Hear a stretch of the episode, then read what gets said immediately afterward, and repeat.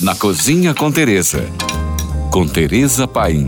Hoje vamos falar de quibe, começando com a letra Q é brasileiro, com a letra K é árabe.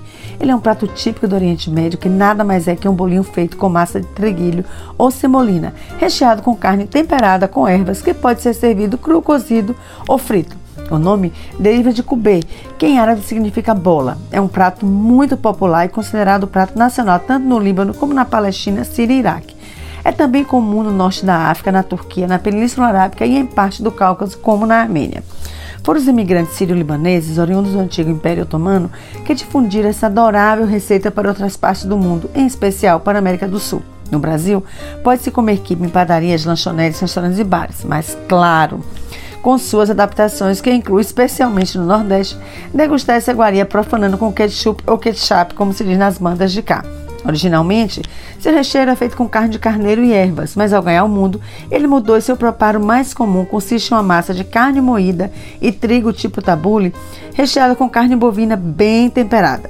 O formato, o tamanho e os ingredientes variam muito nos diferentes tipos de quibes. No Iraque, existe um tipo de quibe onde a massa, a crosta, é feita de arroz, chamado de kubá halab. Também no Iraque, outro tipo de quibe é feito com massa de carne e trigo, no formato arredondado e chato chamado de kubat mosul.